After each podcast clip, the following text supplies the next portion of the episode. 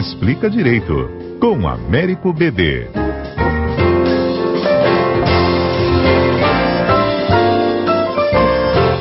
Américo BD, bom dia. Bom dia, Patrícia.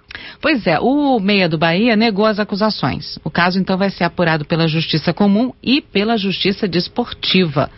E aí, em casos de denúncia de racismo, até que se apurem efetivamente os fatos, prevalece a palavra da vítima, BD?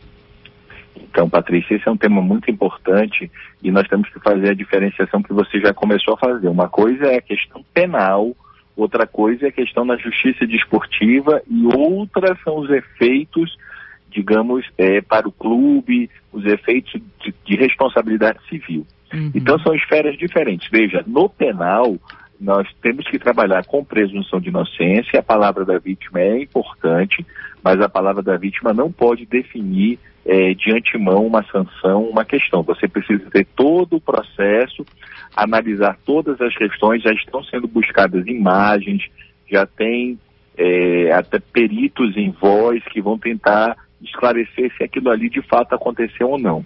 É, o jogador do Bahia deu uma entrevista que ele nega que tenha utilizado as expressões, que ele diz que não fala português. Enfim, é um tema bem difícil do ponto de vista penal. Inclusive, é, é, esse é um tema que o STJ e a jurisprudência vem trabalhando cada vez mais essa busca de que a palavra da vítima ela tem um peso importante, mas ela não pode significar a condenação é, para além, sem que haja de fato quando existe uma dúvida razoável.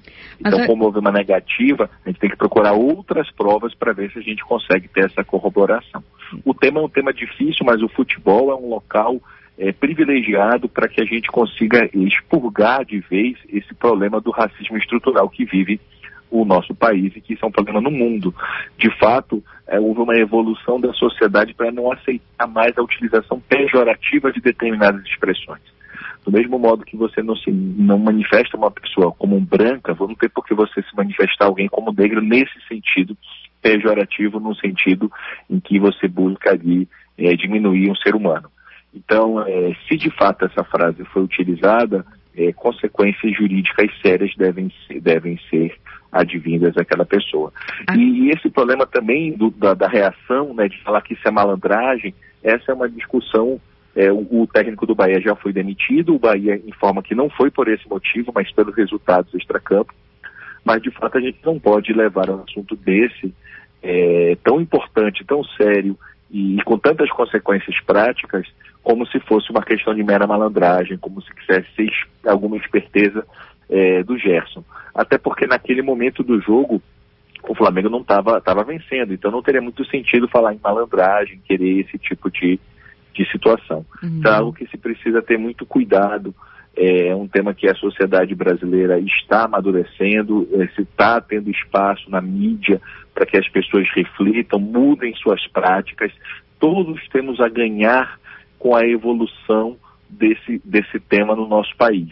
Então, é, esse passo que cada vez mais não é não foi um episódio isolado nós temos na Champions League recentemente teve um jogo em que os jogadores saíram de campo com uma frase muito parecida com o que foi dito em relação ao Gerson.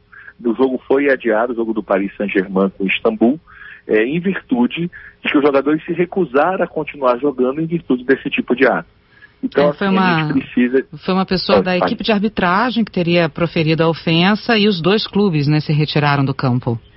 Exato, é uma questão simbólica importante de, de colocar a, as coisas no devidos lugares, de viabilizar com que, de fato, as pessoas tenham respeito.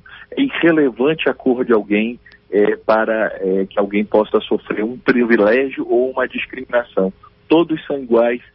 É, esta materialização, que a gente consiga retirar isso do papel, que de fato haja o respeito por parte de todas as pessoas da sociedade com essa com essa garantia de igualdade. Então, o esporte é um local privilegiado que isso pode servir, sim, de marco para que as pessoas possam mudar a sua cultura. Uhum. Então, assim, a cultura também se aprende. Então, é preciso fazer esta mudança o quanto antes para que haja, sim, uma busca de materialização de igualdade. Então, esse exemplo que aconteceu na Champions League, esse caso agora no Brasil e outros que vêm acontecendo, tem, dão essa esperança de que a gente começa a levar a, a mais a sério esse problema e que isso possa, de fato, no futuro, é, garantir uma real, né? Que infelizmente a gente sabe que a igualdade não serve papel no nosso país e no mundo todo. É, agora, é, é, esse episódio, inclusive, de Istambul com, a, com o Paris Saint-Germain, Paris Saint-Germain, onde joga o, o Neymar, que foi também é, ofendido, né? E que o caso também teve uma grande repercussão. Inclusive usaram imagens para provar se realmente foi dito ou não o que foi é, é, o que aconteceu naquele momento do jogo. E imagens que também vão, vão ser usadas agora, vão ser investigadas para saber nesse caso do Flamengo com Bahia se realmente foi falado alguma coisa ou não, né? Para provar essa essa acusação. Aí eu te pergunto, BD. E se por acaso, né, vamos, vamos partir da hipótese de que houve má fé por parte da vítima, por parte do acusador, o que, que acontece? Então, dependendo da circunstância, dependendo do, do, que isso, isso pode gerar até um outro processo de denunciação caluniosa e responsabilidade civil. Quando a vítima mente, acusar alguém que se sabe que é inocente de um crime é muito grave. Então, isso tem um tipo penal que é o tipo de denunciação caluniosa. Então, é, a situação da vítima, nesse ponto da suposta vítima, é uma situação delicada. Por quê? Porque você precisa, de fato, é, tentar evitar esse crime, evitar essas situações. Você, de fato, tem que ter certeza do que aconteceu.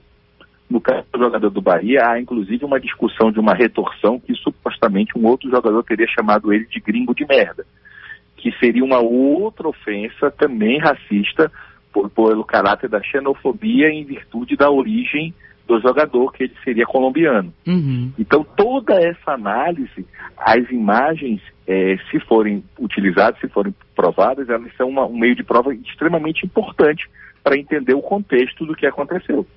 E, e pode ser usada, e, a, e a, ela pode ser usada tanto na justiça desportiva quanto na justiça comum, e agora os, os clubes estão em busca desses vídeos, dessa imagem que consiga, é, de fato, ter a fala, ler, fazer a leitura labial através de peritos, né, que consiga identificar o que de fato foi dito por cada um dos atletas envolvidos.